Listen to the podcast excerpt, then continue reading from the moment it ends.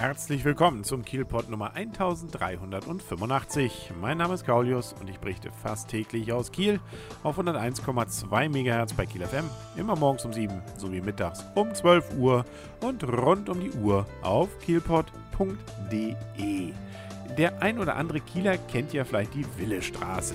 Man muss vielleicht sagen, wahrscheinlich kennen sie sogar fast alle Kieler, sie wissen nur nicht, wie sie heißt äh, und dass sie es ist. Die Willestraße, die befindet sich nämlich ganz in der Nähe vom Rathausplatz, ist sozusagen das, was da so drumherum äh, nebendran führt. Also zum Beispiel Cordes ist da der Buchhändler, da ist zum Beispiel ein Friseur und und und. Also irgendwie direkt mehr oder weniger an der Innenstadt. Und wer da durch will, und äh, dazu gehörte ich auch, weil ich mit dem Rad da in der Regel durchfahre, der wird festgestellt haben, dass dort eben in letzter Zeit immer mal wieder gebaut wurde und die Straße aufgerissen war. Die war nämlich zum Beispiel jetzt Juli, August einige Wochen in Beschlag, weil da nämlich Wärmeleitungen, Fernwärmeleitungen entsprechend renoviert wurden. Und jetzt, nun gab es ein paar Tage mal nichts, da war tatsächlich dann alles frei, außer beim Kiellauf und nun ist schon wieder vorbei. Nämlich seit dem 16. September wird wieder gebaut und äh, in diesem Fall dann sogar bis Mitte Oktober, weil Schmutz- und Regenwasseranschlusskanäle eben auch mal überarbeitet werden müssen und das ist jetzt eben der Fall. Man muss sagen, und so ist zumindest auch die Berichterstattung in den Medien, sprich insbesondere in den Kieler Nachrichten, dass die entsprechenden Nerven einigermaßen von den Anwohnern, insbesondere von den Geschäften, die dort sind, blank liegen, weil das natürlich auch Einbußen bedeutet. Die Leute können da nicht mehr parken, sie kommen da nicht mehr durch, Laufkundschaft gibt es nicht mehr, ähm, dann ist das natürlich dem entsprechenden Einnahmevolumen nicht zuträglich. Und nun hofft man natürlich, dass das jetzt schnell dann wieder über die Bühne ist. Aber die Stadt Kiel hat durchaus nochmal betont, das wisse man, es tut ihnen natürlich auch leid, Ersatzparkplätze können nicht zur Verfügung gestellt werden, weil da nichts ist. Aber und ähm, man äh, hofft natürlich, dass das Ganze jetzt vorbei ist, könne aber auch nichts tun, weil diese Bauvorhaben sind nicht miteinander verbindbar gewesen, weil es wohl unterschiedlich Kanäle Kanäle sind.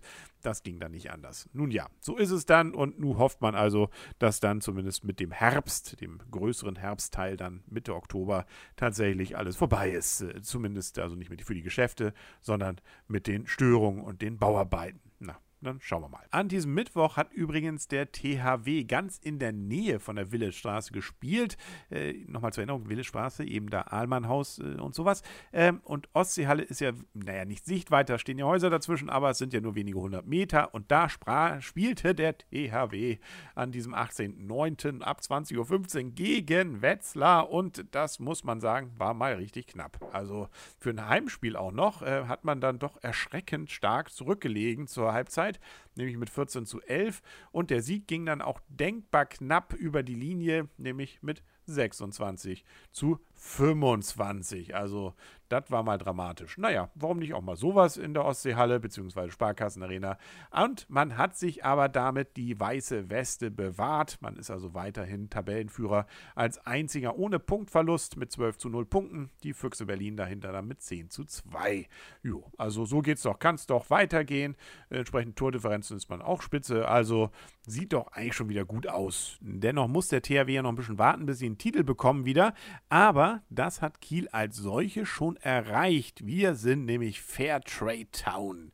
Ja, äh, so ein Titel ähm, von der Initiative Fairtrade Towns, also auf Deutsch nachher Fairtrade Stadt ist wohl der Titel. Also diese Initiative verleiht solche Titel äh, an Städte, Kommunen und Kreise, die sich für die Förderung des fairen Handels auf lokaler Ebene einsetzen. Voraussetzung für die Anerkennung, so heißt es hier in der Pressemitteilung der Stadt Kiel, ist die Erfüllung verschiedener Kriterien. Ja, wer hätte es gedacht? Vom Start einer lokalen Steuerungsgruppe bis zur Verwendung von Fairtrade-Produkten in öffentlichen Einrichtungen. In Kiel haben von dieser Stadt, äh, von der Stadtverwaltung bis zum Einzelhandel, von der Gastronomie bis zur Schule und Kirchengemeinden viele Akteure dabei mitgeholfen, diese Bedingungen zu erfüllen. So heißt es hier von der Stadt Kiel. Das werden wir dann natürlich auch glauben.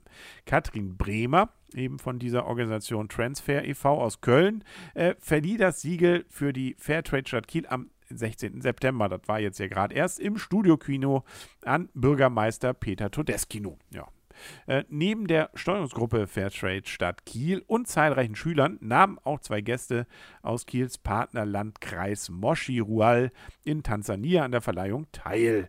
Und ähm, ja, die berichteten dann auch noch, wie in ihrer Heimat eben vom fairen Handel mit Kilimanjaro-Kaffee dann man profitiert. Nach der Präsentation des offiziellen Logos der Fair Trade Stadt Kiel, das muss man sich auch erstmal merken, aber es wird uns sicherlich die nächste Zeit locker über die Zunge gehen, also die Fair Trade Stadt Kiel, ähm, nach eben Verleihung des offiziellen Logos, gab es fair gehandelte Schokolade zu naschen. Ach Mensch, was für eine Überraschung. Bevor die ARD-Reportage Schmutzige Schokolade auf der Kinoleinwand gezeigt wurde. Na, das ist doch mal Kino gucken mit gutem Gewissen und auch noch Kalorien mit gutem Gewissen dabei. Also Win-Win, was will man mehr? Ja, mehr will man vielleicht hier vom Kielpot, den gibt es dann morgen wieder hier auf kielpot.de und auf 101,2 MHz bei Kiel FM. Bis dahin wünscht alles Gute, euer und ihr, Kaulius und tschüss.